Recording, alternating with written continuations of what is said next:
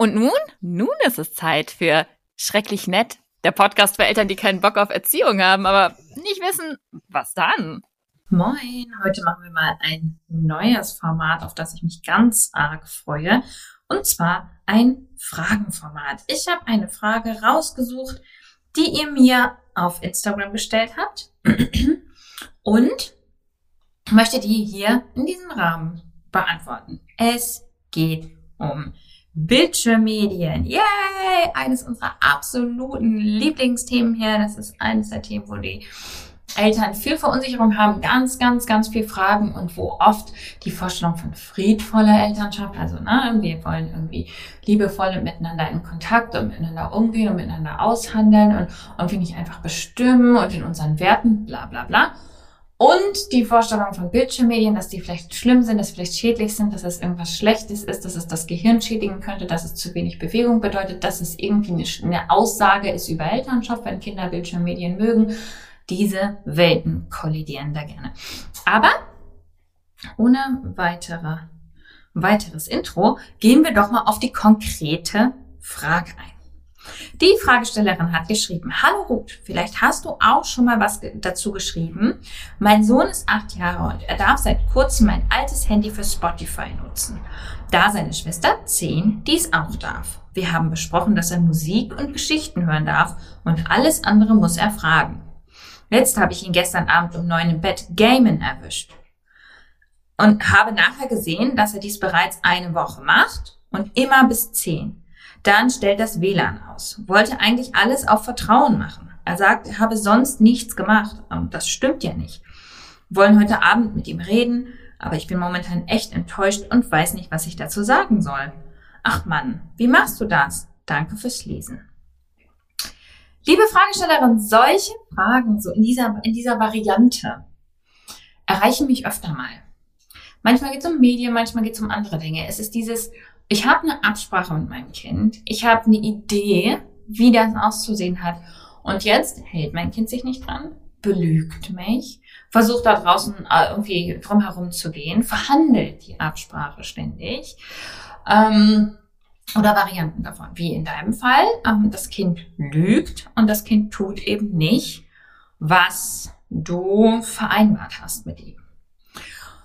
Das Problem ist bei solchen Ideen ist, dass wir grundsätzlich nicht verstehen, dass das keine Absprache ist.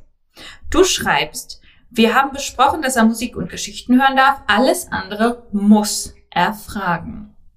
Das ist ein Befehl. Das ist eine Vorgabe. Ja. Ähm, abends um 10 stellt das WLAN aus. Das ist eine Vorgabe, das ist ein Befehl. Und dann schreibst du, wollte eigentlich alles auf Vertrauen machen. Wenn ich jemandem befehle, und wenn ich klar mache, dass es hier keinen Verhandlungsspielraum gibt und wenn klar ist, dass das Kind, die Stimme vom Kind, die Wünsche vom Kind da bis zu diesem Punkt und nicht weiter beachtet werden, dann kann ich nicht von einer Absprache sprechen und ganz bestimmt nicht von Vertrauen. Liebe Fragestellerin, verstehe mich nicht falsch. Es ist völlig in Ordnung, in manchen Fällen auch völlig angebracht zu sagen, das darfst du, das darfst du nicht und dann setze ich das durch. Was mich wundert, ist, dass dich wundert, dass dein Kind dann darauf reagiert wie auf einen Befehl. Es rebelliert, es lügt, es hintergeht. Deswegen sage ich immer, wir müssen vorsichtig sein mit der Menge an Regeln und unübergehbaren, das geht gar nicht und so muss es unbedingt sein, im Umgang mit unseren Kindern. Weil wenn wir die einführen, müssen wir damit rechnen, dass das ein Kampf wird. Ja, wenn das Kind, das hat gegebenenfalls kein Interesse daran, das sagt vielleicht auch richtigerweise, dass es das anders sieht. Manchmal, wenn es um körperliche Integrität und Beschäftigung äh, mit den Dingen geht, die das Kind interessieren, ähm, finde ich das Argument auch stark, dass es das eigentlich selber bestimmen können müsste. Ähm, und das Kind sieht er schlicht nicht ein, ja. Das heißt, wir müssen da vorsichtig sein, wenn mit Verboten und Erlauben und Krams, ähm, und uns das aufbewahren für die Dinge, die wirklich wichtig sind. Wenn du das nicht willst, dass dein Kind das machst, macht, wenn du es wegnehmen willst, wenn du bestrafen willst, wenn du, also nicht bestrafen, wenn du ähm, einschränken willst, dann musst du das jetzt entsprechend durchsetzen. Dann musst du es ihm wegnehmen. Dann musst du weiß ich nicht, äh, Kontrollmechanismen einsetzen. Du klingst aber nicht danach, als würdest du das wollen. Du würdest ja vermutlich auch nicht mich fragen, wenn du glaubst, dass das der richtige Weg ist. Ich würde vorschlagen, dass du aufhörst, eure den Befehl, den du dem Kind gegeben hast, als eine Absprache zu tarnen und dir klar machst, dass das Kind hier null Mitspracherecht hat. Und von dem Punkt aus sich zu fragen, ist, soll das weiterhin der Fall sein? Wie gesagt, es klingt danach, als wäre das für dich nicht in Ordnung. Ähm, oder müssen wir vielleicht miteinander reden? Was ist das Problem, wenn das Kind am Handy spielt? Wie groß ist der Schaden an der Beziehung, wenn du jetzt wegen einem Handyspiel Stress machst? Wie wichtig ist das? Du, die Antwort kann sein, super wichtig. Vielleicht hast du mega viel Angst davor, vielleicht ist das total schlecht für dein Kind, vielleicht spielt es irgendwelche krassen Horrorspiele und kann er nicht mehr schlafen. Das ist keine rhetorische Frage. Meine Frage ist aber, ist es das denn jetzt wert? Deswegen mich da weiter durchzusetzen. Du schreibst auch, dass du es eigentlich auf Vertrauen machen wolltest und dass du enttäuscht bist. Befehle sind kein Vertrauen. Jemanden zu befehlen und dann zu kontrollieren ist kein Vertrauen. Du kannst nicht erwarten, dass dein, dass dein Kind sich so verhält, verhält, dass du deinem Kind vertrauen kannst. Du musst vertrauen. Wenn du Vertrauen haben willst, dann musst du vertrauen. Und nichts von dem, was du mir geschrieben hast, ist Vertrauen. Vielleicht liegt da auch das Ding, ja, dass du da Ängste hast und dass du gerne möchtest, dass das Kind sich so verhält, dass du das Gefühl hast, du vertraust dem Kind, aber im Grunde gehorcht das Kind einfach nur.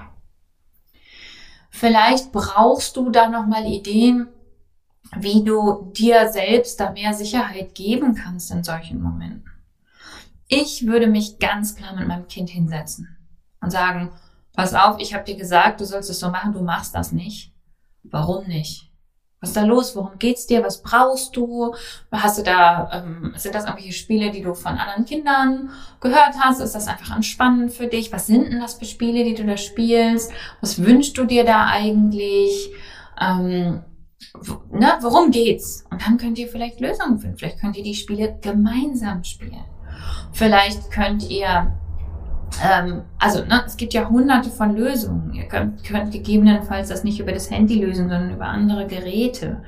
Ihr könnt gegebenenfalls auf dem Handy vielleicht eine Einschränkung einstellen, wenn, je nachdem, worum es dir geht. Also um die Zeit, die das Kind irgendwie irgendwo verbringt oder um die Inhalte, die das Kind konsumiert oder sowas. Das könnt ihr aber nur, nur wenn ihr weggeht von dem, ich, ich will, dass es so ist, das ist die Regel, das Kind muss sich dran halten, wenn sie nicht dran hält, wenn ich enttäuscht und dann ist, hat es das Vertrauen gebrochen. Nein, du hast das Vertrauen gebrochen, wenn du eine Regel aufstellst und das Kind zwingst, sich daran zu halten. Sage nicht, dass das nicht manchmal völlig angemessen ist. Ich sage nur, das ist kein Vertrauen. Wir können nicht beides haben. Das ist die gemeine Botschaft. Wir können nicht beides haben. Wir können nicht erzieherische Maßnahmen anwenden und jungen Menschen, junge Menschen einschränken in ihren Rechten und auf Beziehung und Vertrauen setzen. In dem Moment, in dem wir uns entschließen, etwas zu befehlen, etwas durchzusetzen und uns ähm, gegebenenfalls da auch ähm, manchmal ne, können, wir Kompromisse und so finden. Ich sage nicht, dass es aggressiv sein muss. Ich sage nur, in dem Moment, in dem da kein Raum mehr ist für das Gegenüber, brauchen wir einen guten Grund. Und was ich mich frage, ist, ist das hier ein guter Grund für dich? Das kannst nur du beantworten. Ja, nur du kennst die Konstellation. Und es kann sein, dass die Antwort ja ist. Und dann wäre ich aber auch ehrlich genug, dem Kind gegenüber zu sagen, ich setze das jetzt durch. Du hast kein Mitspracherecht ich will das so und ich werde das durchsetzen. Und dann wirst du gegebenenfalls weiter Kämpfe ausführen. Das Kind wird weiter lügen, ähm, weil das eben nicht besonders beziehungsförderlich ist. Das sind die Konsequenzen dieser Entscheidung. Ich hab die, wollte diese Frage unbedingt im Podcast beantworten, weil das etwas ist, was ich von mir selber auf jeden Fall richtig gut kenne aus den Anfängen meiner friedvollen Elternschaftsjourney und weil diese widersprüchliche Idee so präsent ist bei den Eltern, die ich begleite. Es ist die Gleichzeitigkeit von, ich will aber hier auch mal ein paar Regeln und Grenzen und Krams und ich brauche hier auch bestimmte Sachen, was völlig in Ordnung ist. Und ich will alles verhandeln, alles soll miteinander irgendwie schön und harmonisch und toll sein. Nee, ich würde vorschlagen, entweder du setzt es durch und dann bist du ehrlich und dann lebst du mit den entsprechenden Gefühlen von allen Beteiligten oder du bist halt in einer ernsthaften Verhandlung mit einem ernsthaften Gegenüber und überlegt gemeinsam. Liebe Fragestellerin, ich hoffe, ich konnte dir mit meinem Input weiterhelfen. Ich weiß, das ist nicht gerade angenehm. Ich mag dir als Aussicht äh, hinstellen, wenn du anfängst, diesen Frosch zu schlucken und wenn du anfängst, dich damit auseinanderzusetzen. Es wird erstmal noch unangenehmer, dass es so viel schöner wird irgendwann in der Beziehung zwischen dir und den Kindern, wenn du diese Klarheit bekommst. Was ist es mir wert in dem Moment? Was ist erlaubt in dem Moment?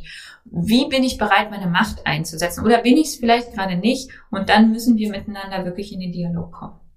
Ich wünsche dir ganz viel Erfolg beim Ausprobieren, sprich unbedingt mit deinem Kind ganz offen, ganz freundlich. Überlebe nochmal, wie das bei dir mit dem Vertrauen und der Angst abläuft und was dir vielleicht helfen könnte. Das scheint mir ein dahinterliegendes Thema zu sein. Und ihr, liebe ZuhörerInnen, ähm, wenn ihr ähnliche Geschichten kennt oder Fragen dazu habt, dann schreibt mir auch super gerne auf Instagram der unterstrich Kompass. Ich höre immer super gerne euren Input, eure Gedanken ähm, und eure Fragen. Bis dahin.